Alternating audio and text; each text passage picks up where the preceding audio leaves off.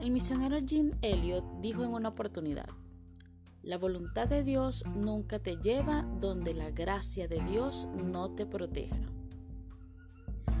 Yo soy Ancris Guevara de Rincones y les doy la bienvenida al episodio número 4 de este podcast Tierra que fluye leche y miel, titulado La voluntad de Dios. Existe una frase muy famosa que dice, la voluntad de Dios nunca te lleva donde la gracia de Dios no te proteja. Esta frase la dijo el misionero Jim Elliot en una oportunidad. Vivir bajo la voluntad de Dios no es fácil porque esto implica dejar muchas cosas que personal y humanamente se desean. Existen cosas que pueden ser buenas, pero que si de alguna manera perjudican la vida del creyente o no forma parte del plan de Dios, Él sencillamente lo apartará para que no sea de tropiezo para el cumplimiento de sus propósitos. Es difícil rendirse a Dios y permitir que Él haga de las vidas todo lo que ha planeado desde antes de la fundación del mundo pero es la mejor decisión que pueda tomarse en esta vida. Al principio dolerá y será muy incómodo.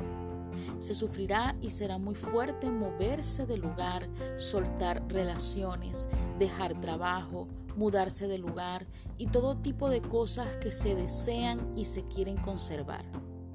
Cosas que resultan cómodas y placenteras pero que realmente no son parte del plan de Dios.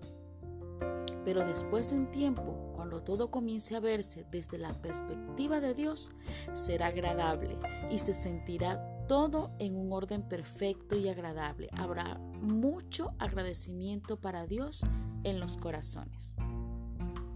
Jesús dijo, esto está en el libro de Mateo capítulo 16 versículo 24 y 25. Entonces Jesús dijo a sus discípulos, Si alguno quiere venir en pos de mí, niéguese a sí mismo y tome su cruz y sígame, porque todo el que quiera salvar su vida la perderá, y todo el que pierda su vida por causa de mí la hallará. Tomar la cruz implica morir a la voluntad propia y acercarse y aceptar la voluntad de Dios es la mejor decisión que se puede tomar en la vida. No os conforméis a este siglo, sino transformaos por medio de la, renovación de vuestro entendimiento para que comprobéis cuál sea la voluntad de Dios agradable y perfecta. Romanos 12:2